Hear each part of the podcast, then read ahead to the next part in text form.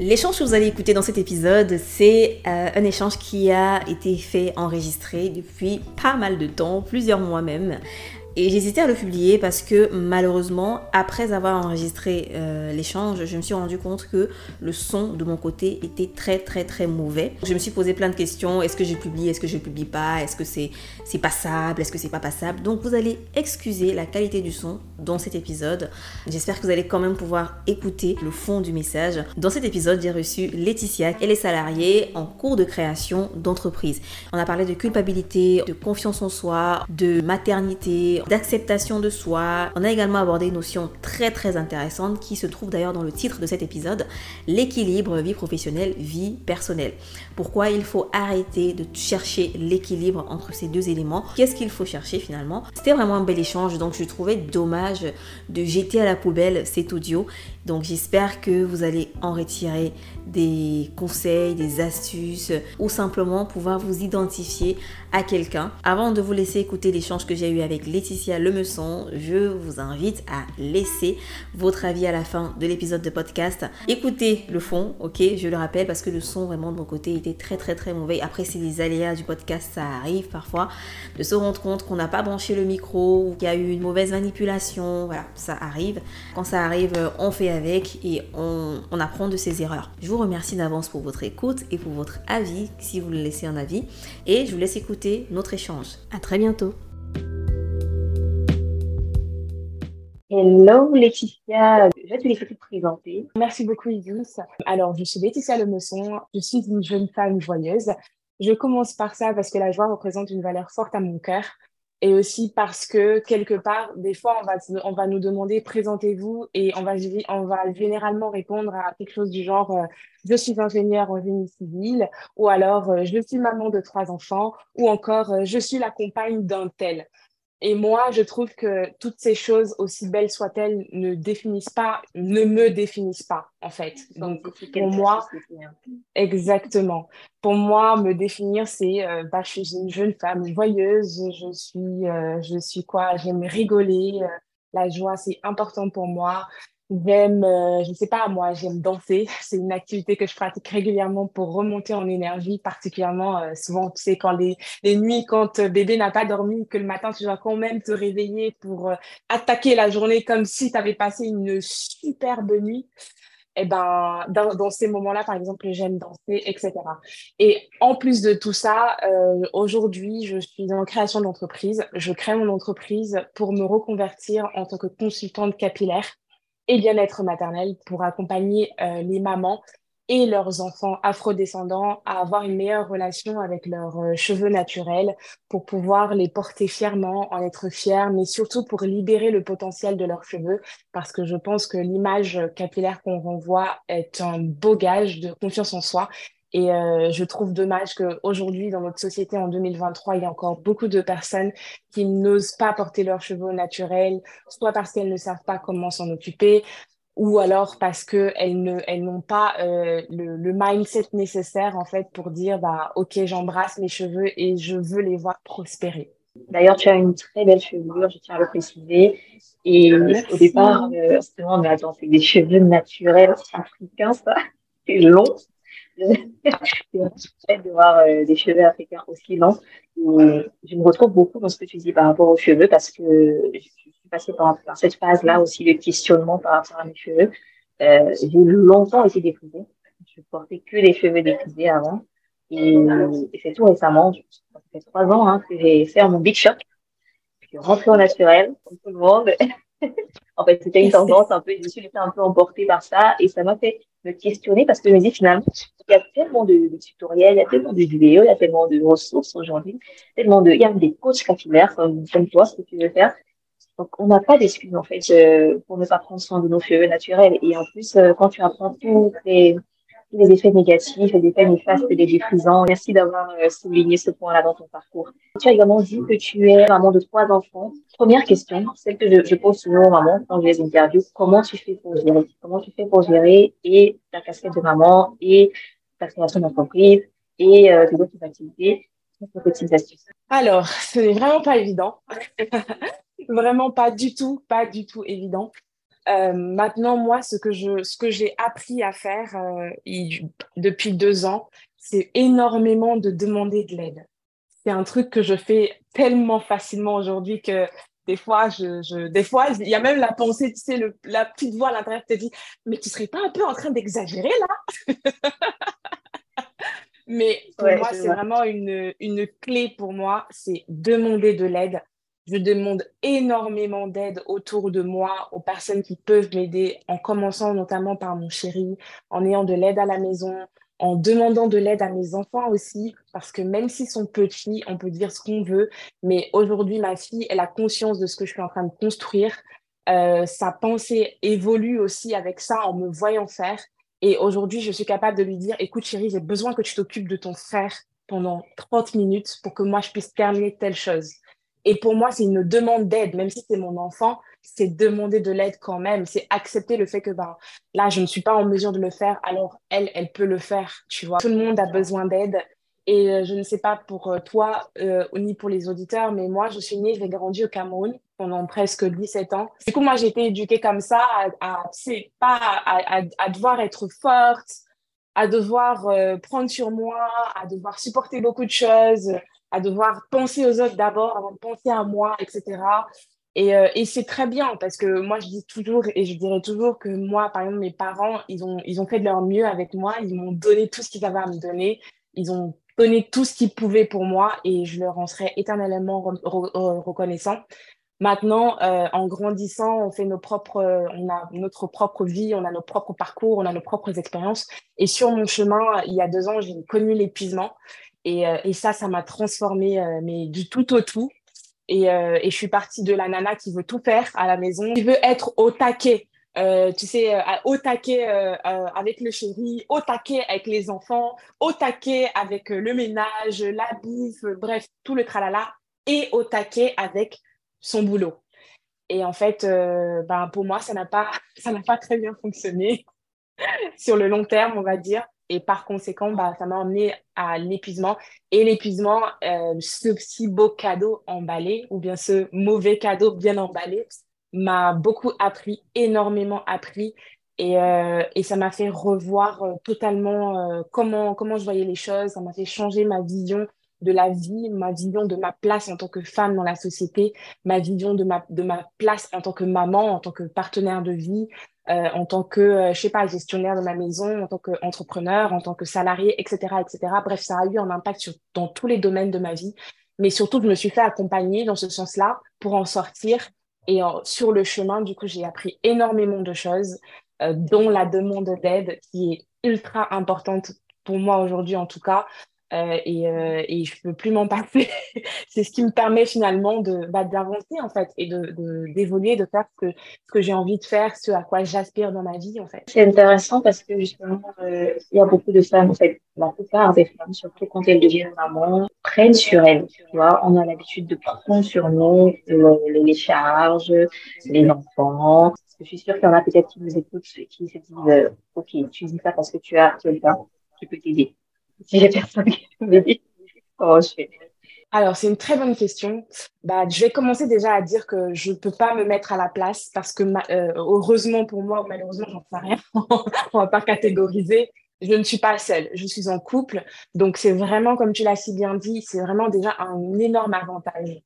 Maintenant, pour les mamans seules, moi, ce que je, ce que je conseille, parce que j'ai beaucoup de femmes avec qui je parle qui sont des mamans solo, et en fait, pour les mamans seules, ce que, ce que je vois, selon moi, c'est vraiment que des fois, on a l'impression qu'on n'a pas d'aide et qu'il n'y a personne. Par exemple, nous qui sommes immigrés, on n'a pas nos, on a, enfin, moi qui suis immigrée, je n'ai pas de famille, je n'ai pas ma famille à côté de moi, proche, où je vais dire, euh, vas-y, de temps en temps, je vais faire ci, de faire, je vais faire ça, machin, nanana.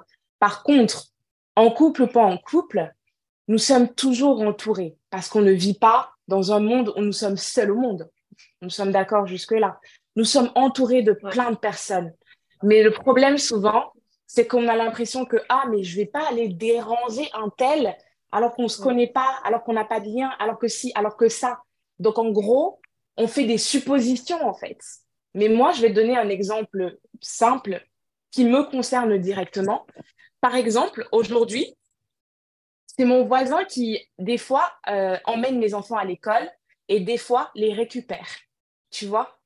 Si je n'avais pas ce côté de OK, je vais demander de l'aide ou alors je vais accepter de l'aide parce qu'au-delà de demander de l'aide, souvent la question qui revient aussi derrière, c'est accepter de l'aide. Parce qu'on se dit que si j'accepte de l'aide, c'est que je suis faible, entre guillemets, mais pas du mm-hmm. tout.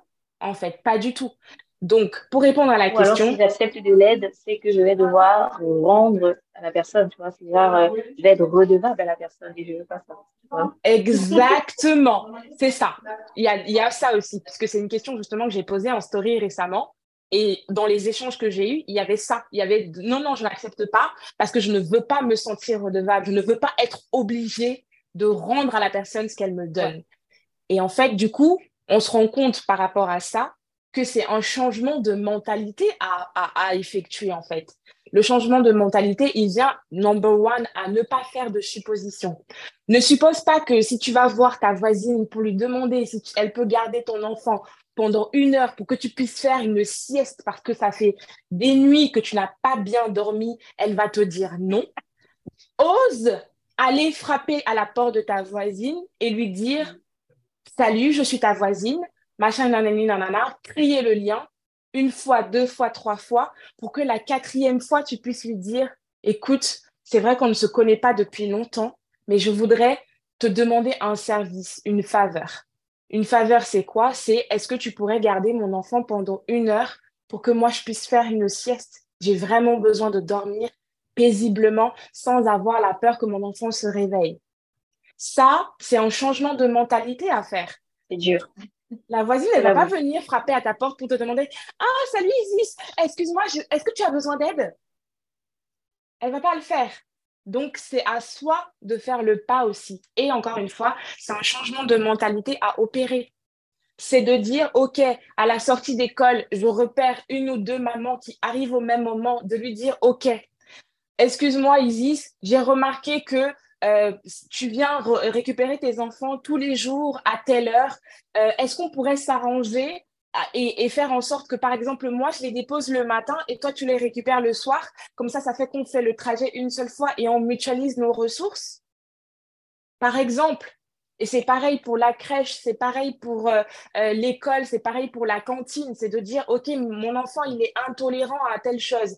Demander au directeur de l'école, est-ce qu'il n'y aurait pas d'autres parents concernés pour qu'on puisse s'arranger et mutualiser les ressources? Mais tout ça, ça passe encore une fois par accepter le fait que oui, c'est difficile et c'est difficile pour tout le monde. La personne, la maman qui va dire que dans sa vie, non, tout va bien, nanani, nanana, nanana, euh, ben, présentez-me la. Parce que même moi qui parle, bah, ça n'existe pas. Désolée, ce matin encore, je criais sur ma fille en lui disant, chérie, franchement, t'exagères tous les matins, tu prends tout ton temps et tu vas être en retard. Et après, je vais crier, machin, nanani, nanana. Et elle, elle me dit, mais maman, t'es déjà en train de crier. Je dis, oui, je suis déjà en train de crier, mais parce que j'en peux plus. Tous les matins, c'est la même chose. Nanani, nanana, nanana. Voilà. Qui ne crie pas des fois le matin? Est-ce que c'est pas un peu dramatisé? Parce que ça, ça va faire peur aux femmes, peut-être qui veulent avoir des enfants et qui se posent des questions, tu vois. C'est pas l'objectif. Mais l'objectif, c'est de se dire, euh, avoir un enfant, c'est un projet finalement, c'est un engagement dans quelque chose. Et c'est un engagement sur la durée, sur, pour la vie en fait. toute la vie, en effet. toute la vie. Et donc, euh, c'est clair qu'il y aura une phase où après l'enfant prend son indépendance, euh, mais tant que l'enfant n'a pas son indépendance, on considère que c'est vraiment un projet qu'il faut, qu'il faut gérer. Et ça demande de l'énergie, ça demande du temps. Donc, c'est comme tout projet. C'est ça que je dis, euh, il ne veut pas faire peur aux femmes qui écoutent et qui veulent avoir des enfants, mais plutôt dire, euh, prenez ce projet-là comme tel. Un projet, il faut avoir euh, des indicateurs de performance, il faut avoir un timing précis, il faut avoir euh, voilà, des objectifs. Donc, vraiment, si vous voyez ça comme ça, vous allez pouvoir vous en sortir. Vous n'allez pas être surpris par la charge. Et avant, quand on préparait l'épisode, toi et moi, tu m'as parlé d'un terme, plutôt d'une notion très intéressante que j'aimerais que tu partages avec les auditeurs, c'est celle de trouver l'harmonie dans sa vie, euh, l'harmonie entre la vie pro et la vie perso euh, versus l'équilibre. Est-ce que tu pourrais expliquer euh, à nos auditeurs euh, ce que ça veut dire? Oui, bien sûr. Bon, avant, avant d'expliquer, je vais quand même rebondir sur ce que tu viens de dire parce que c'est très intéressant. L'objectif n'est pas de faire peur à quelqu'un. Mais vraiment, l'objectif, ce n'est pas de faire peur à quelqu'un. Évidemment que quand on est une jeune fille euh, euh, et qu'on entend peut-être des sujets euh, sur la maternité, etc., ça peut nous refréner. Mais moi, je suis convaincue d'une chose, c'est que quand on a le désir d'avoir des enfants, peu importe ce qu'on va nous dire, on va, on va, on va suivre ce désir-là, on va l'écouter en fait, tu vois. Donc l'objectif n'est pas de faire peur. Cependant, moi, je, je tiens aussi quand même à souligner le fait que quelque part, des fois, on en parle trop peu, en fait on en parle trop peu et ce qui se passe, c'est que une fois qu'on arrive dans la maternité, on est surpris. Alors pour moi, ben, pour ma part en tout cas, moi aujourd'hui, je recherche ce genre d'informations-là parce que j'ai besoin aussi de me dire, bah, je ne suis pas la seule, tu vois, et que c'est normal de, d'être dans certaines situations, tu vois. Donc l'objectif n'est pas de faire peur, mais quelque part, on va pas se mentir, on n'est pas dans un monde de bisounours, il y a la réalité aussi. Et moi, je trouve que des fois, il, faut aussi qu'on en parle, tu vois. Maintenant, pour revenir à ta question, euh, en effet, moi, je, distingue aujourd'hui dans ma vie l'harmonie et l'équilibre vie privée vie professionnelle, tout simplement parce que pour moi, euh, en tout cas, comment je l'ai perçu pendant presque toute ma vie, c'est que l'équilibre, c'est la recherche en fait d'un 50-50, d'un plateau très, très stable. Et en fait, c'est un plateau qu'on n'arrive jamais à, atteindre. Et ce qui se passe, c'est que ça crée de la frustration, ça crée de la culpabilité. Oh, mais moi, j'y arrive pas, euh, machin et nanana et tout. On, ça crée de la comparaison. Or, on sait que la comparaison est poison et on sait que on n'est pas conscient de ce qui se passe réellement dans la vie, dans la maison des autres. Tu vois Donc, euh, comparer, c'est vraiment le truc à ne pas faire parce qu'on a chacun notre, chacune nos vies bien à part et que si on veut comparer quelque chose, il faut vraiment avoir toutes les datas, mais vraiment du bout au bout. Et pour ça, il faut connaître la personne et poser les bonnes questions. Parce qu'au-delà de poser des questions, il faut poser les bonnes questions pour avoir les bonnes réponses. Moi, aujourd'hui, je crois en l'harmonie vie privée, vie professionnelle. Pour moi, c'est quoi l'harmonie? C'est de dire, OK, ça ne sera pas un plateau, ça ne sera pas stable, ça ne sera pas 50-50, mais ce sera oscillant comme ça, comme ça, tout, le temps, tout le temps, tous les jours, ça va varier, ça va bouger, ça va être en mouvement. Les gens ne me voient peut-être pas quand je fais ça, mais je suis en train d'osciller. Ce sera jamais stable, figé, mais ce sera comme ça, en mouvement. Des fois, je vais donner plus à ma vie personnelle, comme par exemple lorsque je suis enceinte, que je viens d'accoucher, que j'ai un jeune enfant de, de moins d'un an, de moins de deux ans, en fonction de chacun. Ça, c'est aléatoire en fonction de chacun. Ou alors, ça va être, euh, je vais donner beaucoup plus à ma vie professionnelle parce que en ce moment, j'ai le profond désir de construire quelque chose, de grandir professionnellement, de m'établir et d'avoir des résultats dans ma vie professionnelle. Mais c'est pas une histoire de euh, euh, pendant trois mois je vais tout donner là et et j'oublie le reste et pendant trois mois je donne tout là et j'oublie le reste. Non, en fait c'est de dire bah ok comment je m'organise dans ma semaine. Dans ma semaine, peut-être que lundi, je vais tout donner à ma journée professionnelle en mode deep work jusqu'à jusqu'à 19h. Et puis quand je rentre, je vais dîner avec mes, je vais faire à manger, dîner avec mes enfants, ma famille, etc. Et que mardi, bah, au contraire, je rentre à 16h30, je récupère mes enfants à l'école, euh, je vais faire un jeu avec eux où on va faire une sortie et ensuite on va préparer le repas ensemble et on va dîner ensemble et tout va bien se passer, etc. Et mercredi, jeudi, pareil, je bosse au boulot parce que j'ai des projets, que j'ai des deadlines à respecter, etc., etc. Donc, c'est vraiment le dire, bah, OK, on va osciller et essayer de trouver cette harmonie-là qui me correspond à moi, qui respecte mes désirs du moment, euh, professionnelle et aussi mes désirs euh, personnels en tant que maman, mais pas être dans le côté, euh, tu vois, être au top ici, au top là, tout le temps, tout le temps, tout le temps, tout le temps, parce que finalement, ce qui arrive derrière, c'est l'épuisement, c'est la frustration, c'est la culpabilité de n'y arrive pas, machin, maman, c'est trop dur, etc. Alors qu'en fait, la vérité, c'est que c'est impossible.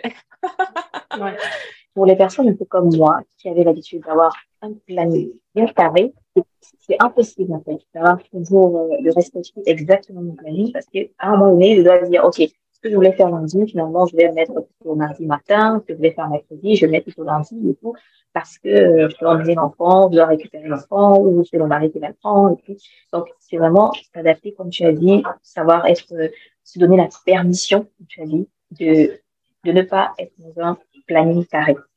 Et par contre, quand l'enfant grandit, c'est clair qu'on peut revenir après à ce planning parce que moi, je cherche toujours le moyen d'optimiser euh, tout ce que je fais, d'optimiser mon temps, mes process et tout. Et ce que je fais aujourd'hui, si ça peut donner des, des idées aux femmes qui écoutent, euh, mon fils a 9 mois, donc euh, il ne fait pas encore ses nuits totalement, donc c'est un, un, peu compliqué. Mais ce que je me suis dit, c'est que en journée, il est chez la nuit, donc en journée, je travaille. Et quand il rentre le soir, je coupe tout. En fait, je, je dédie ce temps vraiment à mon enfant. C'est qu'après, j'ai pas de frustration parce que je me dis, quand je suis avec mes enfants, je suis à 100% avec eux. Quand je suis avec mon, mon mari, je suis à 100% avec eux. Quand je suis au travail, je suis à 100% du travail.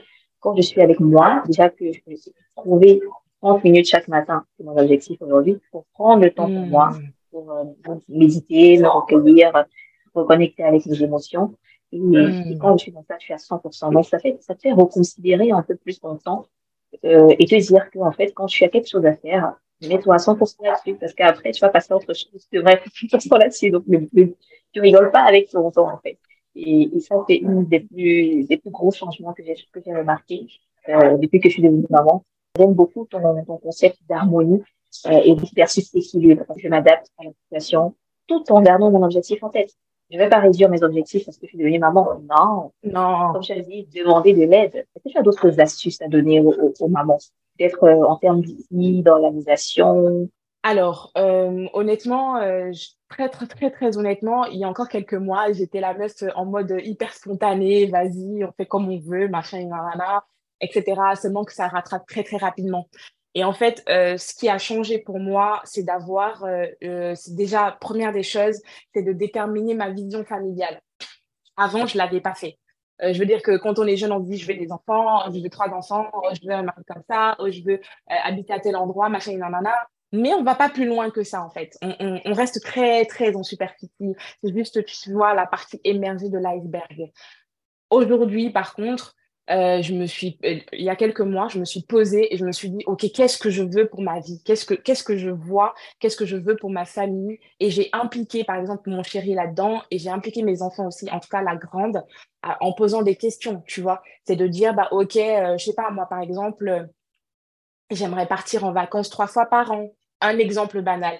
Ou alors, euh, j'aimerais habiter au soleil ou alors euh, j'aimerais si j'aimerais ça. Et comme tu l'as si bien dit depuis le début, ça devient un projet de vie et on le construit ensemble, tu vois. Pareil sur ma vie professionnelle, c'est OK, quelle est ma vision sur professionnellement parlant? Quelles sont les étapes? Par quoi est-ce que je passe? Tu vois? Etc. etc. Donc pour moi, la première des choses, c'est de déterminer qu'est-ce que tu veux. Number one thing. Parce que euh, tu vois, là, en ce moment, je suis en train de lire euh, le, un rien peut tout changer et en fait, une habitude, pour prendre une habitude, pour changer une habitude, pour quoi que ce soit, il faut qu'il y ait un pourquoi derrière. Si on le fait juste comme ça, la probabilité, c'est que, par exemple, le sport, en janvier, on est hyper motivé, genre, euh, ouais, c'est déter, je vais avoir un corps de rêve, machin, nanana. Et puis en mars, on a déjà oublié pourquoi on, avait, on était déterminé, en fait. Il n'y avait pas d'objectif derrière, tu vois. Moi, par exemple, pour le sport, moi, je me suis dit, je vais avoir mon, mon corps de rêve tu. Donc, j'ai presque une dizaine d'années pour arriver à ça. C'est-à-dire que 2023, on commence par, par exemple, établir l'habitude de dire, OK, je vais faire du sport quatre fois par semaine, tu vois. C'est 20 minutes. C'est pas obligé que ce soit trois heures de temps. Mais par contre, je m'y tiens, tu vois. Et si j'arrive à faire toute l'année pendant 2023 où j'ai ce corps-là, où je garde cette habitude-là, eh ben, on dit que les petits résultats, le cumul des petits résultats, c'est ça qui va produire le gros résultat final où à 40 ans, j'aurai mon corps de rêve, tu vois. Yes. Et c'est pareil pour chaque petite chose qu'on va avoir dans la vie. Donc moi, en termes d'organisation, honnêtement, c'est que euh, depuis septembre où je me suis fixée et ce qui me fait tenir, avancer, continuer, améliorer, changer, ce sont mes, mes, c'est ma vision, c'est ma vision à long terme qui me fait me dire, OK, qu'est-ce que je peux mettre en place? Ce que moi j'ai mis en place, par exemple, c'est de planifier ma semaine le dimanche, de lundi à dimanche. Au début, par exemple, je faisais que de lundi à vendredi. Et puis en faisant le bilan de la semaine, je me rendais compte que ben, en fait, ton week-end, euh, ça part en couille. Pourquoi ça part en couille? Parce que tu n'as pas planifié. Donc, je me dis, OK, on va inclure le week-end, samedi et dimanche. Donc, j'ai commencé à, inclure mon week-end et à planifier de lundi à dimanche comment est-ce que je, veux que mon temps il soit géré, utilisé. Et une autre chose que ça entraîne, c'est le fait qu'on apprend à se prioriser. J'ai appris à me prioriser, mais surtout, j'ai appris à dire non. À dire non à toutes les choses qui peuvent me, qui peuvent me voler du temps. Tu vois?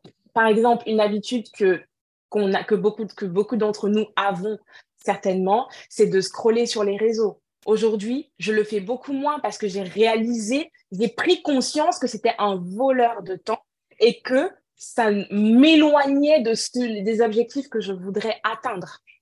Tu vois ce que je veux dire? Donc moi, il y a plusieurs choses. La première des choses, c'est les repas. Je planifie euh, mes, euh, mes repas, mes menus mensuellement. Je sais le nombre de fois qu'on va aller au restaurant. Je sais le nombre de fois euh, que je vais acheter du fast-food aux enfants parce que je n'ai pas envie de faire à manger. Moi, j'adore faire à manger, hein. Mais à partir du moment où mes objectifs sont devenus prioritaires, faire à manger, ça me saoule. je comprends tout à fait. Franchement, amen. Donc, planifier mes menus. Pour l'instant, je ne me suis pas encore mise au drive, mais ça va venir parce que je, on dit petit à petit. Planifier mes menus. À l'aide de mes menus, j'arrive à faire la liste des courses.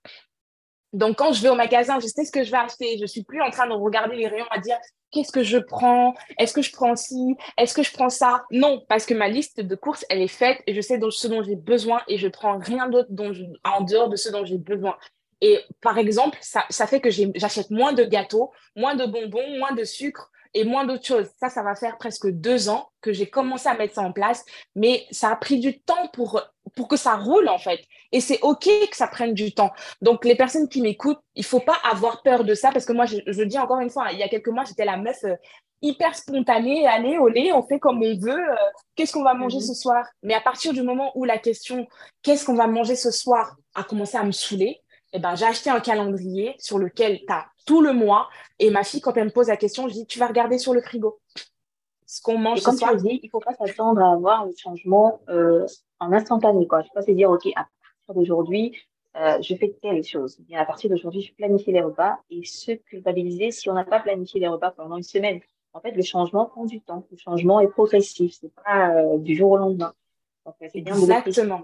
Ah oui, oui, pour moi, c'est hyper important parce que la culpabilité. que... culpabiliser pour rien. Hein. Bah, et en plus, la société nous, nous fait tellement culpabiliser que c'est bon. On va pas en plus euh, se culpabiliser, s'auto-culpabiliser en plus. Non, non, non, non. Pour moi, c'est un truc que je combats à mort. Donc, euh, ces précisions-là, je vais toujours les faire. Et oui, ça fait depuis septembre 2021 que j'ai commencé à mettre ça en place. Et ça ne roule que depuis cet été. Donc, euh, à un moment donné, voilà, moi, je suis très transparente sur ce genre de choses parce que je pars du principe, c'est important que la personne qui m'écoute sache que ça va pas se faire d'un coup, ou alors ça peut se faire d'un coup en fonction de la situation de la personne.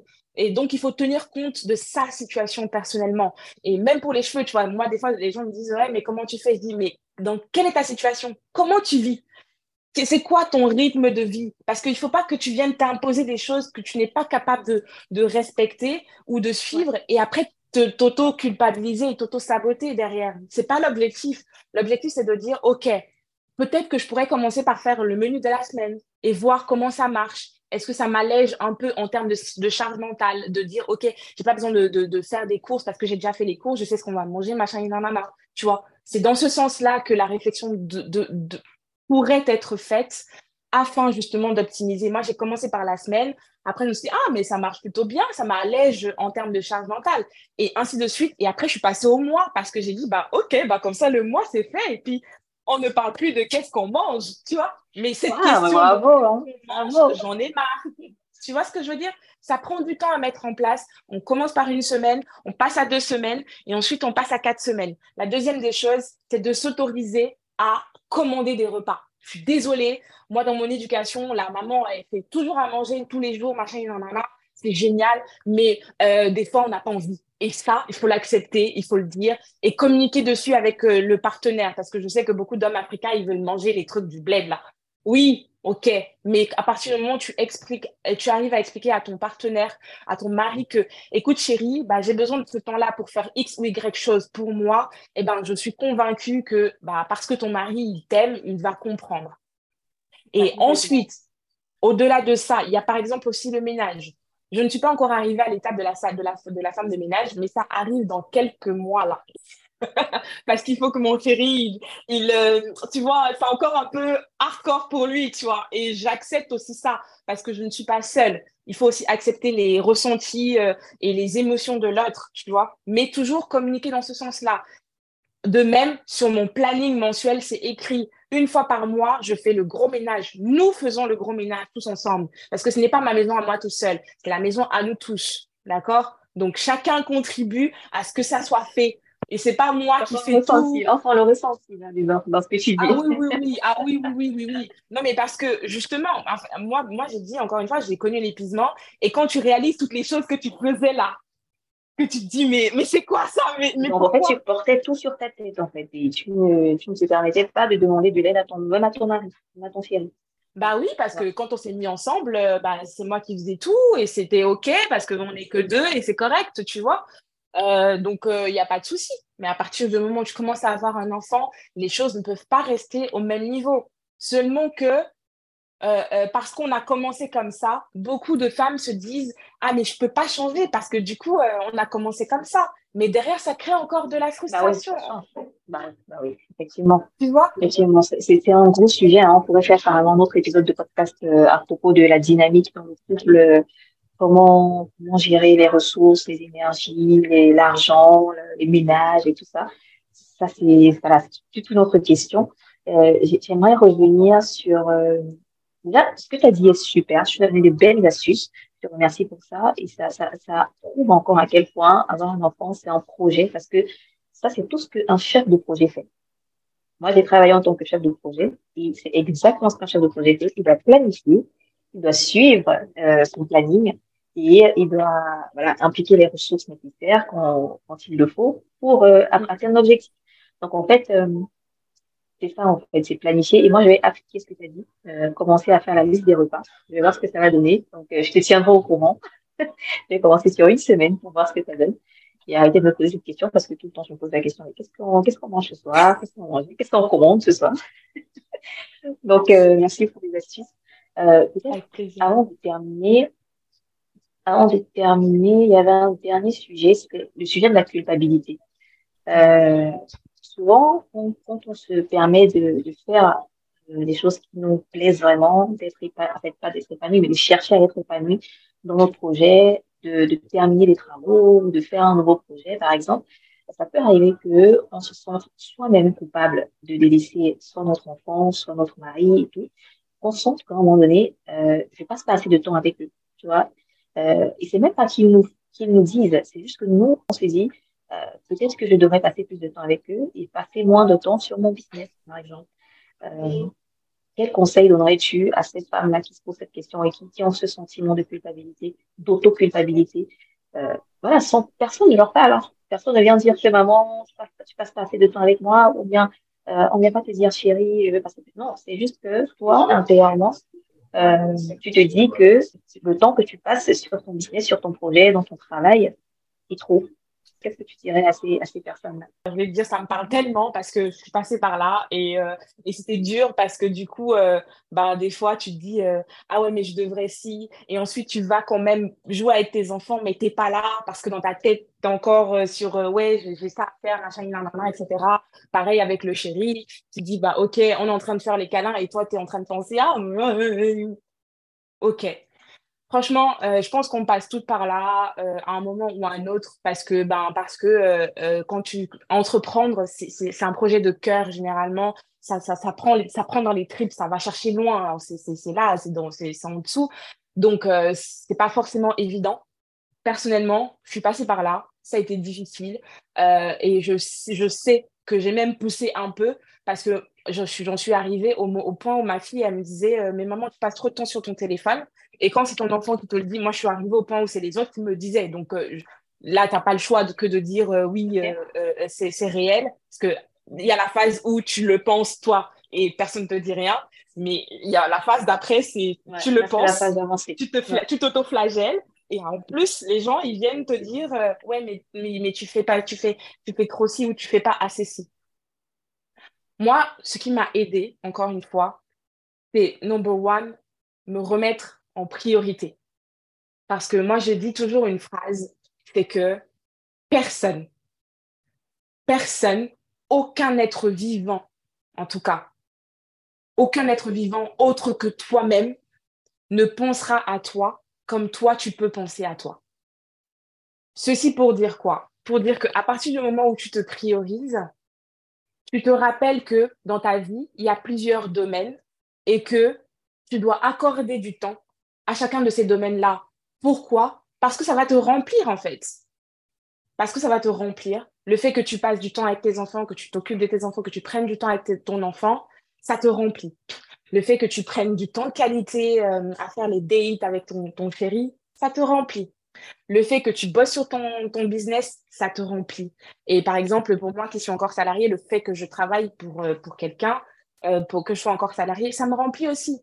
Tu vois Le fait que j'ai des relations, des amitiés, etc., etc., ça me remplit. Parce que c'est vraiment ce côté de, de reposer tous les domaines de sa vie et de se dire, bah, OK, en termes de relations, quelles sont les relations qui sont importantes à mon cœur et de les planifier. Il n'y a rien d'autre que ça. Moi, dans mon, planning, je peux même le montrer. toute la partie du dessous qui est en, orange, c'est mon sport, c'est le jeu avec mes enfants et c'est ma soirée avec mon chéri. Parce que si ce n'est pas là-dedans, ça n'existe pas. J'ai eu beaucoup de mal à comprendre ça, mais euh, aujourd'hui, je n'arrête pas de le dire à tout le monde. Si quelque chose est important pour toi, mais que ce n'est pas planifié dans ton temps, c'est que ce n'est pas important pour toi parce que ça n'existe tout simplement pas. Moi, j'irais même plus loin en disant que ce pas écrit quelque part. Il y, a il y en a qui planifient en se disant oui, je vais faire ça, ils réfléchissent, ça c'est dans la tête, mais ce n'est pas écrit. Oui. Dans ce cas, je précise juste que planifier, c'est, ça se fait par écrit, ça se fait pas dans la tête. Parce que si c'est dans la tête, ce n'est pas de la planification, ce sont des pensées. Voilà, exactement. Ouais. Moi, ça m'est arrivé d'être en situation où je dois terminer un travail. J'ai une deadline serrée et en même temps, euh, ce sont des temps que je passe d'habitude avec ma famille, que je prends, que je, vais euh, gratter pour finir le travail que je vais faire.